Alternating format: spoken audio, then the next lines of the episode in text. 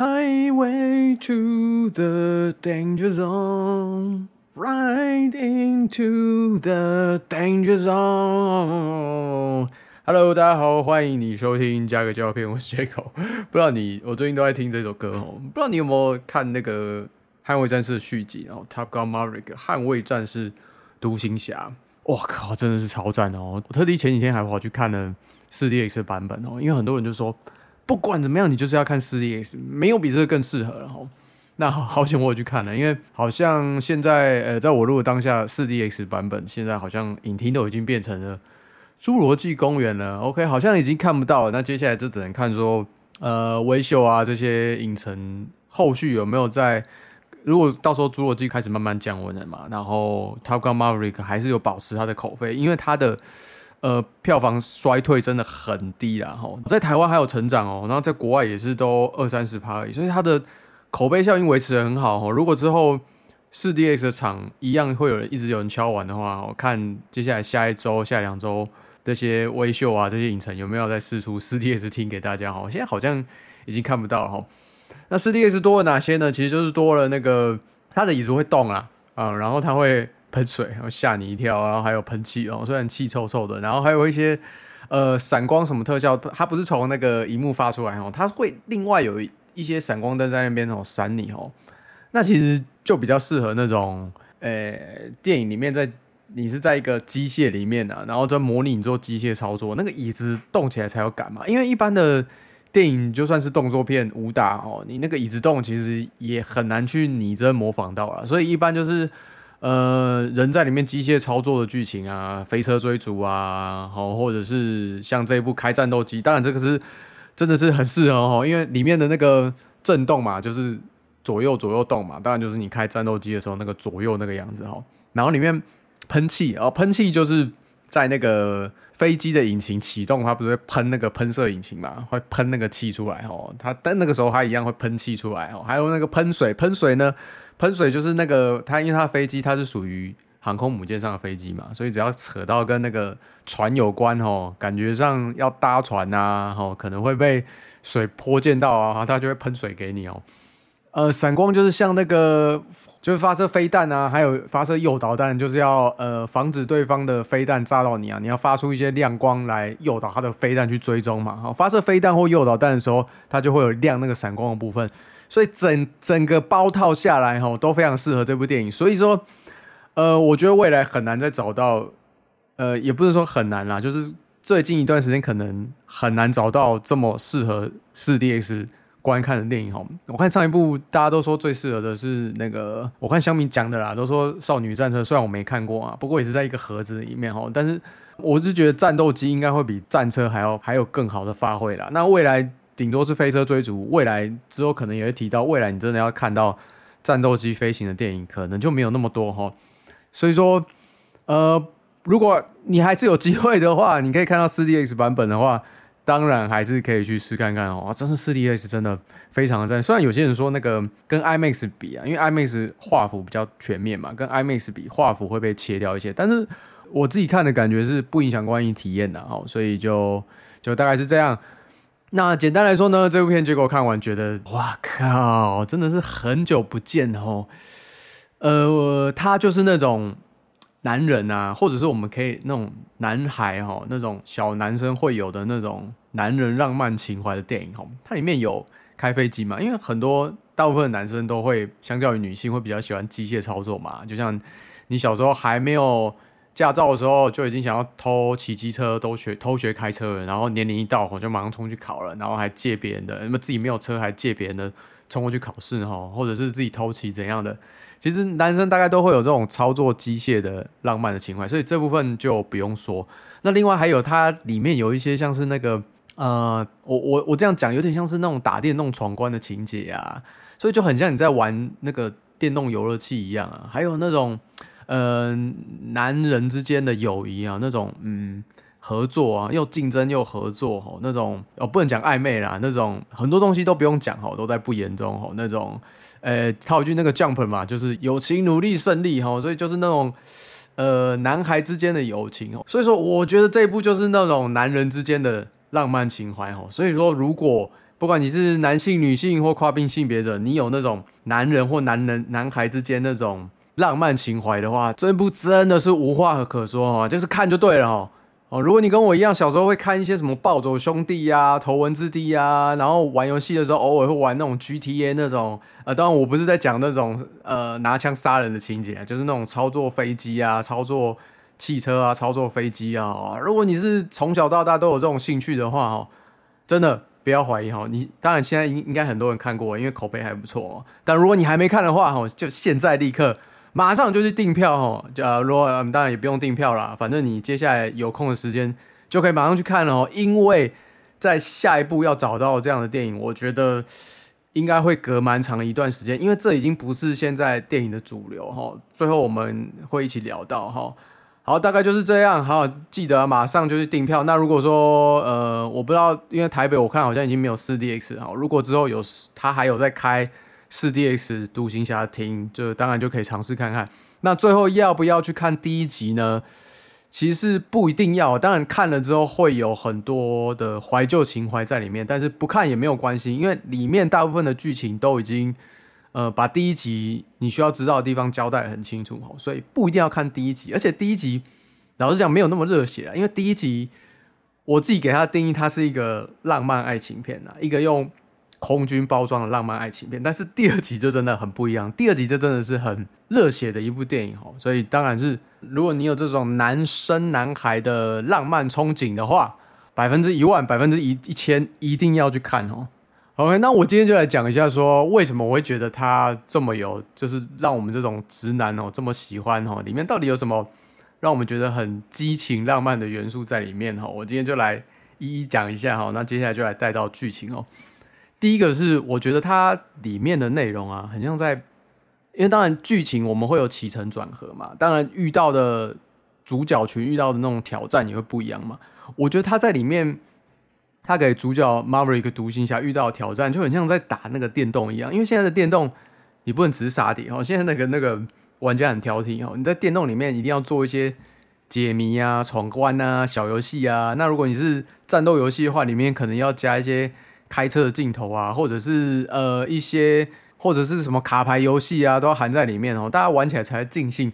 其实这种他，我觉得他在里面那种给主角挑战的操作方式，就很像你在玩电动游戏一样哦。每一关哦，到了下一个阶段，他都要面临不一样的体验。啊，这个体验不只是在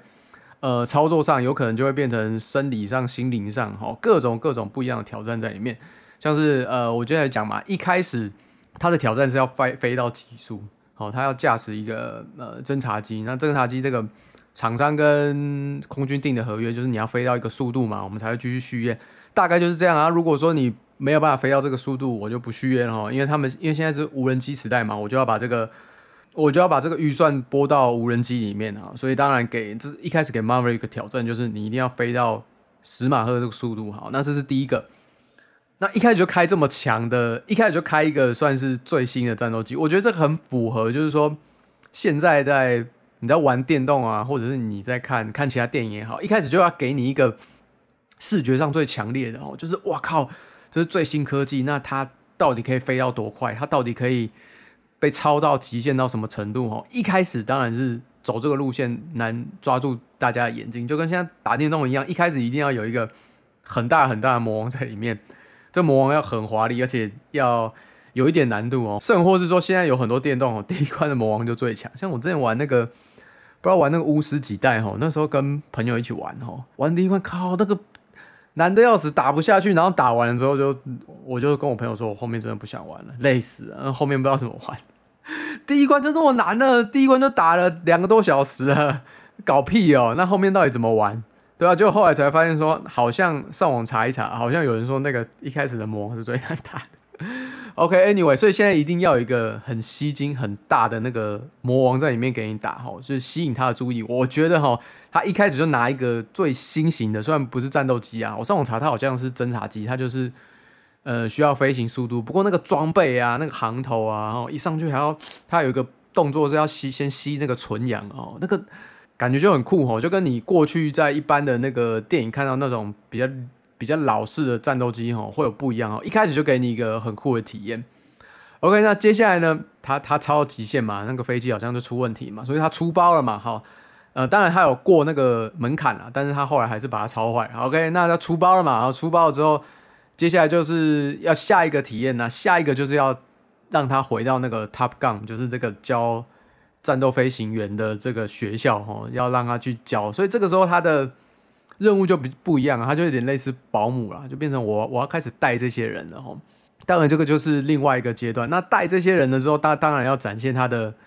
飞行技巧嘛，所以他就必须要跟他们一起在空中进行那个呃，英文就讲 duck fight 嘛，进行狗战哦。然后呃，整个不一样，因为他不是他变成不是要把自己超到极限哦，他变成要逼对方超到极限，所以他会有很多。很 push 很意外的方式哦，让让学员去发挥出他的极限哦。他最常讲的就是什么？我要我要知道你的 limit 在哪里哈。所以这这是他第二个任务。那接下来下一个呢？下一个就变成说，他们真的要去开始模拟这个执行任务了。那后来发现，这个模拟执行任务其实一开始最重要的不是进行狗战，因为其实从第一集开始就是在教 dog fight 狗战。那第二集一开始也在练 duck fight，也在练狗战，但是。后来才说这个任务呢，其实一开始最重要的不是战斗哦，是你的飞行技巧。所以接下来呢，就变成呃阿汤哥 Maverick 跟这些学员要开始练那个飞行技巧，因为那个时候的任务是他们要飞过一个山壁，然后要去炸一个，要去炸一个那个有铀矿的工厂吧，哦，反正就是在做一些邪恶的事情。然后呢，因为它呃地形的关系嘛，不好进去，因为它盖得很深嘛，然后不能用。他一开始就，反正他就给了很多的理由来让这个任务变得很很难啦，就是说那个地势的关系，所以 GPS 侦测不到，所以我们不能直接用什么无人机或者新式的战斗机直接丢炸弹。当然，很多人很多真的军武迷就开始说，其实不可能嘛，要不然大大不了你就飞到那个对方拦截不到的地方，你飞到很高很多盲丢嘛，至少也不会这么危险。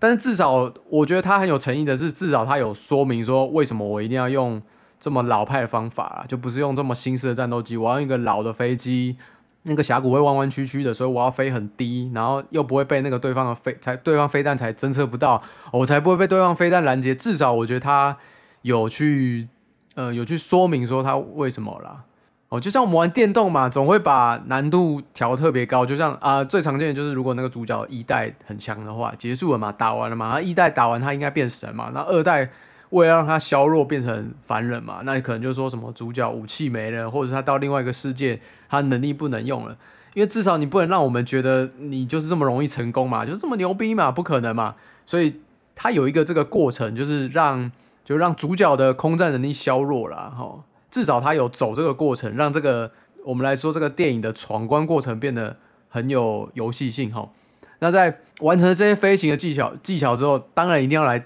狗战嘛，这是我们观看的重点嘛，所以在说你炸完那个工厂之后再上来之后，你还是必必须面临到一连串的口战。那这个时候特别有强调说，因为我们开的是老式比较老式的，他是开 F 十八嘛，所以你一定会遇到最新型的五代战斗机。那这个时候就开始不断强调说，啊不行啊，我们一定打不赢的啦。但是又在灌输一个概念说，哎，其实重点不在飞机哦，是在那个人哦，好像好像在看那个，我自己觉得像在看 F 1赛车一样，大家都在想说，到底是。那个赛车手强还是车强？因为其实车强差很多啊。你看那个宾士前一阵子连霸那么多年，那就是车太强嘛。然后今年规则一大改之后，整个变弱超多。然后对 Hamilton 整个就 整个也差很多嘛。所以这其实那个车的关系还是很强啊。但他还就跟那个战斗机的关系还是很强，但是他还是有埋下一个伏笔，就是说，好，虽然很强，但是我们还是有可能打赢的。这个时候就要。靠你自己，这也是现在就是那个阶段是在教他们，呃，战斗飞飞行战斗嘛，就是这也是现在我为什么要教你，把你逼到极限的原因。所以他都有一开始在一段一段的设关卡哈，然后里面的那个要挑战的地方各有不一样，然后有开始留伏笔，说你大概可以期待，像这个时候留伏笔，我大概就可以知道说，靠，就是竞技，然后打第五代嘛，你都说你都说可能会遇到一第五代可能打不赢。那你一定会来一个那个以下课上的剧情嘛？好，就好，最后当然没错哦，没有让大家失望哦。所以整个延伸下来，就真的很像在打电动一样哦。所以这个就是我们这种男生男孩在看到时候很热血哈，就是哎，很像在闯关，好像我在玩那个 GTA 一样，然后就是你之前在玩那个 GTA 游戏的时候，他有时候就因为大部分情况都是你开车，然后到一个地方，然后拿枪，然后跟别人对战搏火。哦。那他有些关卡却特地哦要你开一些战斗机或飞行机或者是机车哦，然后你要闪特地。他有时候会说什么？因为你要，哎，他他是犯罪的题材嘛，你要抢银行，所以你要当枪手。那你当枪手之后，你不能从一般的路跑，所以你要走下水道啊，然后你一定要骑机车啊。那机车难度就很高嘛。因为机车，你只要撞到一个地东西，你只要撞到一个护栏，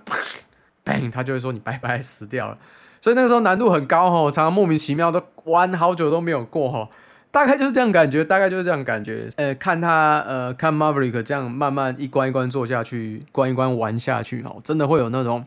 哇，你终于迈进下一个阶段，然后你又有新的挑战，这种。很热血的感觉哦，好，所以这个就是真的是我们看了之后，哇，这个情不自禁难以自拔哦，一定要为了这个关卡二刷三刷的原因哦。好，那另外一个让我觉得说很男性浪漫的，就是他有讲到那种哦，因为他们战斗飞行学校里面大部分都是男生嘛，虽然也有女生啊。我这边特别提一下，其实他在第一集的时候，他讲那个他介绍 Top Gun 这个学员的时候，他好像是提到什么 Pilot Man 啊，就是呃男飞行员啊。那这一集因为这一集因为现在都重视性别平等嘛，所以又改成 men and women 哦，所以那在学院里面也加入一个女性哦，就是凤凰的角色。不过大部分还是男性与男性之间的互动啊，所以说就看到一些诶，我觉得就是很男人之间的友情哦，那种情愫是很特别的哦，真的是嗯，我觉得就是有些男生看了会会心一笑那种感觉哦，呃，然后又不是那么单纯的友情哦，因为里面有一个角色就是那个。攻击那个 Rooster，啊，Rooster 他跟 Maverick 当然他们有一段过去嘛，因为那个 Rooster 他是呃 Maverick 以前的伙伴的儿子，那那个伙伴因为跟 Maverick 在之前第一集哦，第一集那个时候有个事故就呃不幸亡生了嘛，哦，就是在练习的时候发生一些意外，所以 Rooster 呢就后来就继承他爸的，后来就跟随他爸嘛，也当一个飞行员，但是中间。他跟 Maverick 就有一些火花产生哦，那他中他里面也有说说，呃，到底为什么会有这些火花产生？那就是因为那个呃，Maverick 曾经因为如此他妈的要求，要把他，因为他妈当然不希望他继续担任飞官嘛，这样很危险嘛，所以就有希望他把那个的报名的那个给抽掉嘛，所以说如此就多花了几年的时间才完成他当飞官这个心愿哦。那所以其实你就看到里面一些火花产生，就是说，呃，他跟 Rooster 有点，因为他们，他呃，如果以 OK，如果以飞行员来讲，他们是伙伴，但是以在这个驾驶学校里面，他们又是师生的关系。然后呢，他们又有点父子情怀，因为 Rooster 爸爸是他好朋友，所以他又想要替代他当成爸爸，照顾他的感觉，所以就是那种两个男人之间那种特殊的情谊在里面产生。哈，那这个这边这个点让。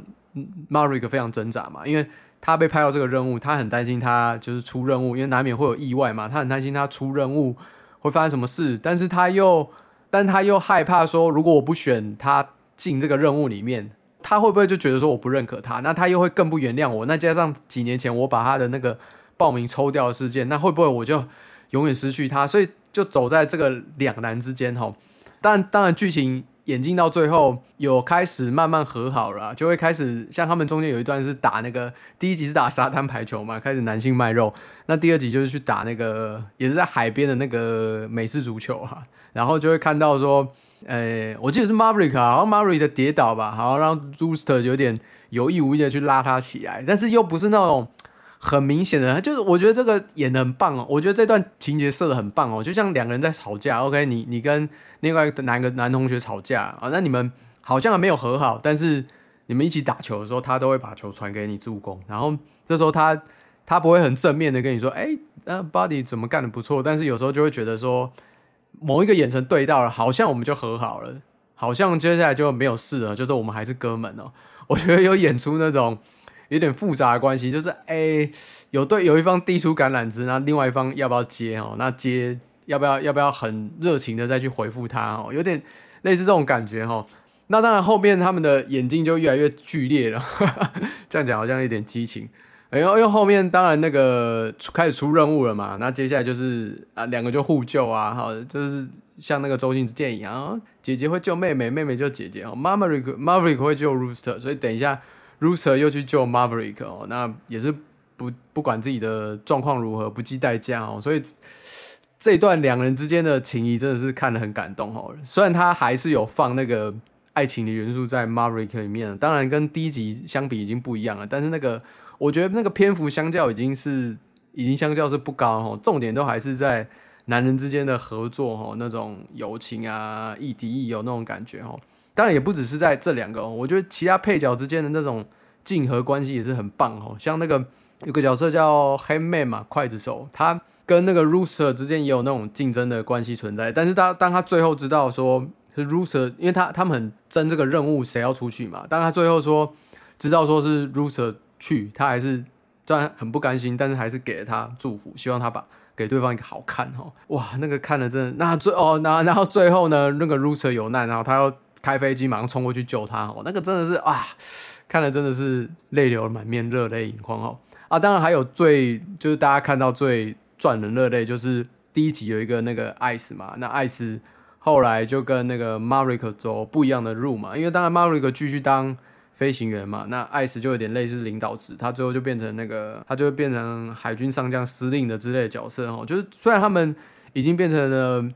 诶，原来是上司对下属的关系，但是还是维持了那个他们之间友谊哈。那因为那个爱死演员方基莫，因为也是因为身体有一些状况哈，有那个喉咙方面的问题，所以也不能讲话，所以这很多部分哈，他们在沟通变成用那种交心的方式哈。我自己觉得是可以看到，就是 Tom Cruise 在这一段，我觉得是演技大爆发了，变成啊 很多地方都要唱独角戏，那个。方基莫现在不太能讲话嘛，然后他有讲的声音也是用数位合成的方式去完成哦，但是就变成 Tom Cruise 很多地方他就变成要演独角戏，然后跟艾斯在讲说他的困难在哪里，然后他了解他在哪里，然后还要稍微 duck to go 一下哦，就是说到底谁是非常厉害飞行？我觉得这部分真的是，你看 Top Gun 第一集跟第二集真的是真的是 Tom Cruise 呈现两种完全完全不一样的角色发挥哦，当然是。因为已经过了三十几年了嘛，所以成长当然是有啦。哦，我觉得这一段真的是他演技大爆发哦，然后也是让我们观众看的热泪盈眶哦。我觉得我觉得是最热血的一段啦，就是说不一定是要在空中飞啊，打跑敌人啊。我觉得那种两个人之间哈相挺扶持了这么多年哦，那种不言而喻的感情哦，别人可能都没有办法了解，只有我们才知道哦。像那个呃 Top Gun 那边的。那边的指挥官就说什么，我真的不了解你们两个。对我就是觉得这个酷，就是说只有我们两个了解哈，你不了解我们，我们才是一国的哈，这是属于我们两个之间的友情。哇，这个真的是非常棒哦，这这看了也是非常的感动。好，那接下来另外一个我觉得就是男性看了会有点 feel 的，就是那种时代的沧桑感了，因为其实他在里面不断的讲说，未来可能不需要 Maverick 这样飞行员了，为什么？啊，因为现在都无人机嘛，你看那个乌俄战争就知道，现在大量运用无人机的时代，因为他的有特别提到说，飞行员需要睡，需要吃，但是未来的时代可能不需要你啦。哦，其实早在几年前就有拍一部电影的那个《激战未来》啊，里面就是有一台新形式的飞机，它是用人工智慧的，所以它可以做什么俯冲啊、爬爬升啊，然后都不用受到剧烈的影响，因为它根本就不是人嘛。OK，所以说。其实我觉得不只是在电影里面哦，有那种时代的沧桑感哦。其实，在电影外面，我觉得也有类似的体验。就是说，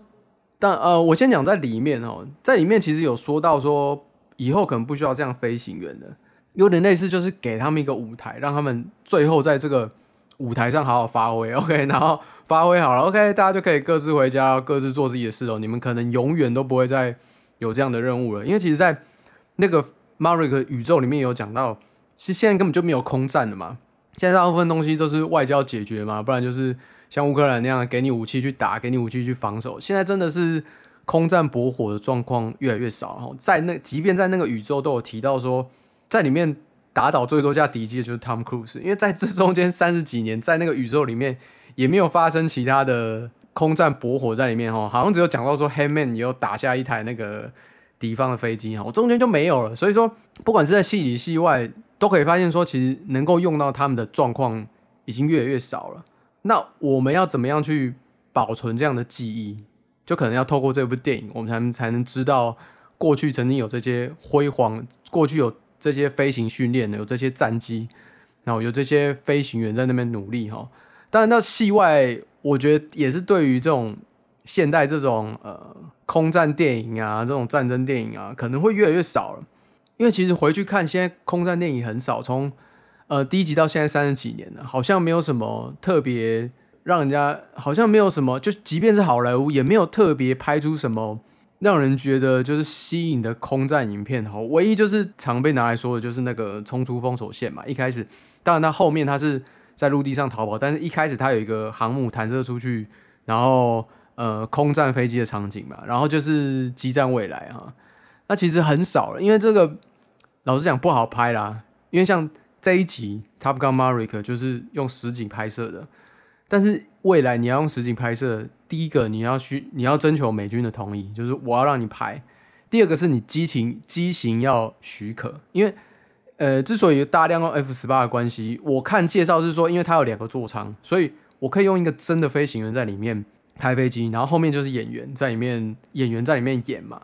但是未来呢？未来如果是用无人机，或者是未来那个新形态的战斗机，可能就没有双座舱系统，因为它之所以双座舱，就是可能某一个座座舱是有需要那种情报指挥啊，那种武器。像这一集我们可以知道，后面那个人大概就是武器设定啊，负责什么雷达校准啊、瞄准之类的。未来可能电脑就会帮你解决所有问题了，所以你不一定会需要两个人的哦。所以就未来就是说，你能够用实体这样拍的机会越来越少。那加上现在。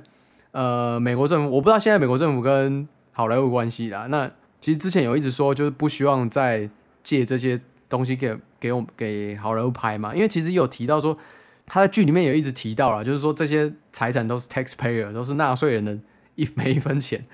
那如果说真的，当然现在当然是好险没有发生什么问题。那如果发生什么意外了，这个要怎么跟纳税人负责？对啊，所以说变成就是未来这种电影可能会越来越少。或许那以后可能都是用动画拍咯。好，以这个题材可能就再也不吸引人哦。以后大家都无人机了，我为什么要看飞机驾驶的电影？对不对？那另外一个就是说，我用动画可能就是百分之五六十以上的人都可以接受，都觉得这个拍的很棒了。那为什么我要用实机拍摄？可能就只有像我们这种用放大镜看的人，就会拍看得出来说，哦，那个动画拍起来感觉就是模糊，因为动画做的场景它不会太锐利嘛。好，动画天空、动画建筑物。看起来就是会有点怪怪的，然后缺少那种锐利感啊，因为它不要让你太明显的看出破绽，它就会做那种补补哦，所以不管是颗粒啊材质都还是会不一样。但是就只有我们这样用放大镜看人才会这样觉得嘛，一般人可能百分之五六十以上的人，可能他们就觉得很像了哦。那可能未来就是如果我们假设 Tom Cruise 退休不拍了，那未来这种用实景拍摄。而且还是拍摄空战电影，这真的会非常非常少见哦。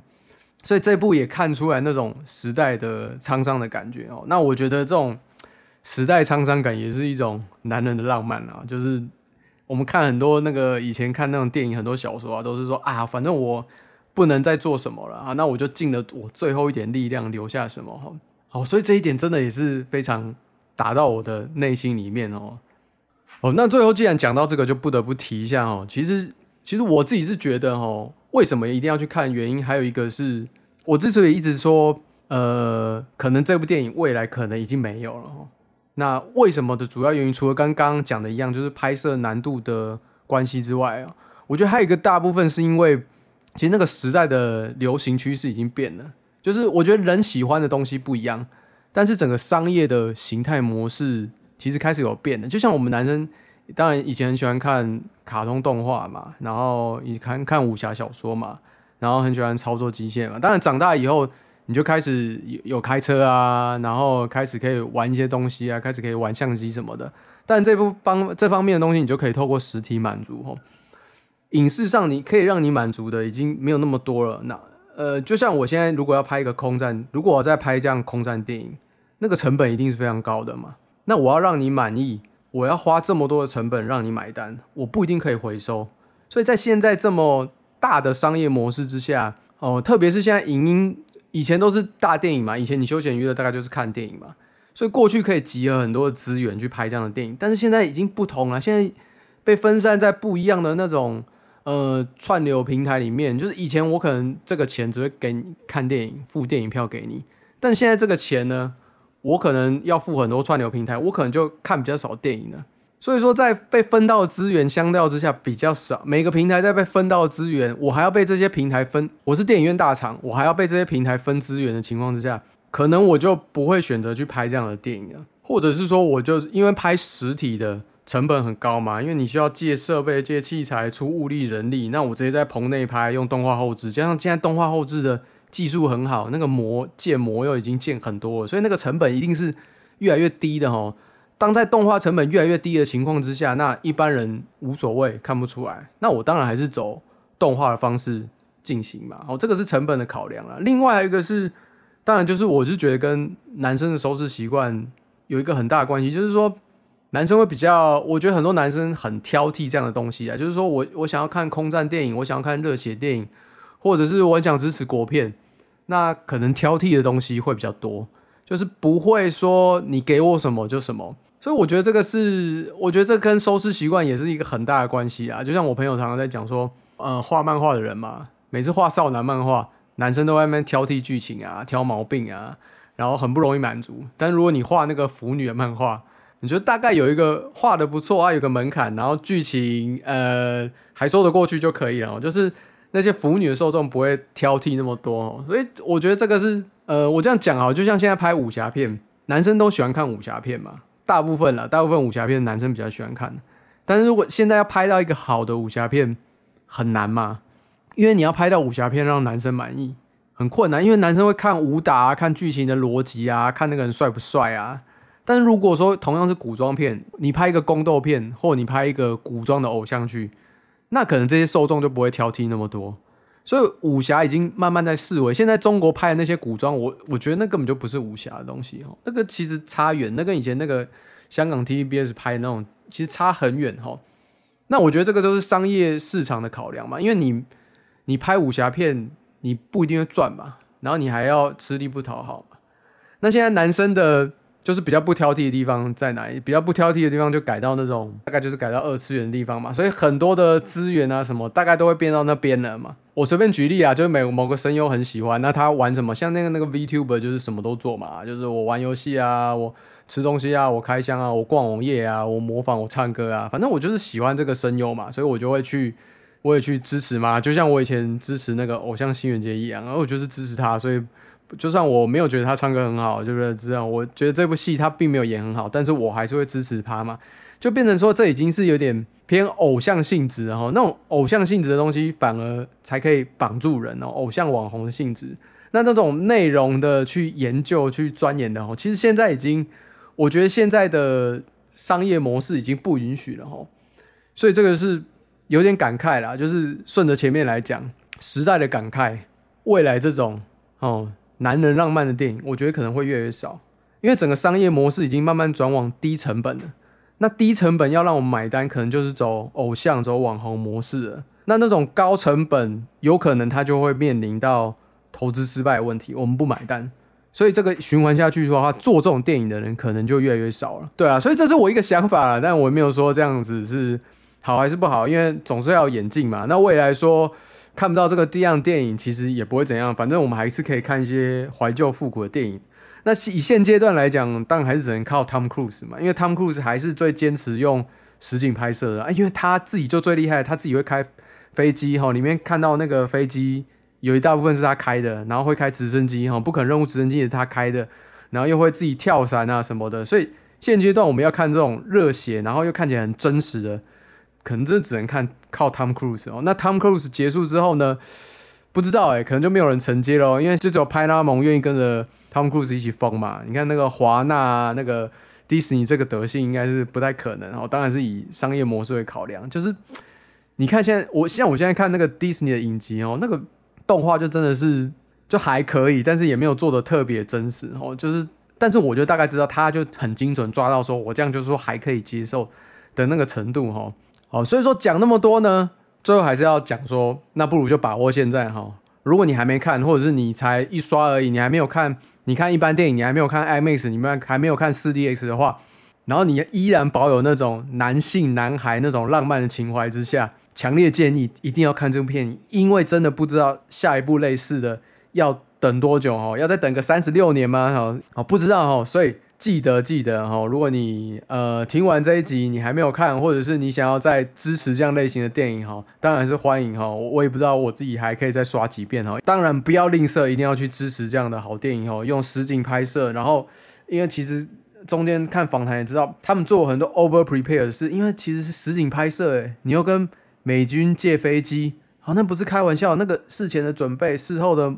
模拟，然后还有当天要怎么安排。然后他们特地去请 Sony 做一个特殊的摄影机，还是 IMAX 版本去架在上面。然后每个上去的演员呢，因为只有你，你前面就是那个飞行员，就是那个真的美军的飞行员了，后面只剩下你了，所以每个人都要特别受训练。好，第一个训练是你要去逃难的训练，所以他们都做了很多那个迫降啊、飞行啊。好，你要模拟进到水里面啊，你要怎么逃难？你你拍飞，你要模拟你进到海里面，你要怎么逃难啊？好，然后你也要做那个摄影器材的了解哦。你要知道，因为就只有你跟那个飞官在上面嘛，那那飞官一定专心在飞嘛，所以这个就剩你了。哦，你就必须要操作那台机器、那台摄影机，然后你还要自己去知道什么时候要演什么样的东西哦。所以整个安排内容是非常的缜密的哦。哦，就像阿汤哥讲的，他真的是做了很多 over prepare 的事哦。所以还是老话一句，如果你还没有看的话，或者是你看了一遍想要二刷三刷的话，记得把握现在。这些时间哈，去支持这个可能未来不容易产生的好电影。我希望哈，我最后希望他今年《Top Gun Mary》的票房可以超过那个漫威华纳那些那些就是自以为是的。当然，我不能说不好看啦，就是我觉得他们就是觉得说端出这种啊，反正英雄片你就买单嘛，反正 IP 你就买单嘛。我希望。能够打败他们，我希望能够他的最后的票房成绩可以打败那种今年所有的漫威还有华纳的那种系列电影哦。好，这是我对他的期望。那今天的节目就到这边，我是 Jago，感谢你的收听哦，我们下次再见喽，拜拜。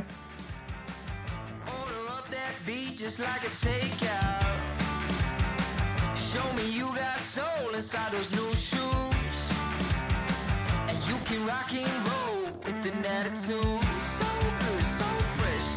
the way you like it.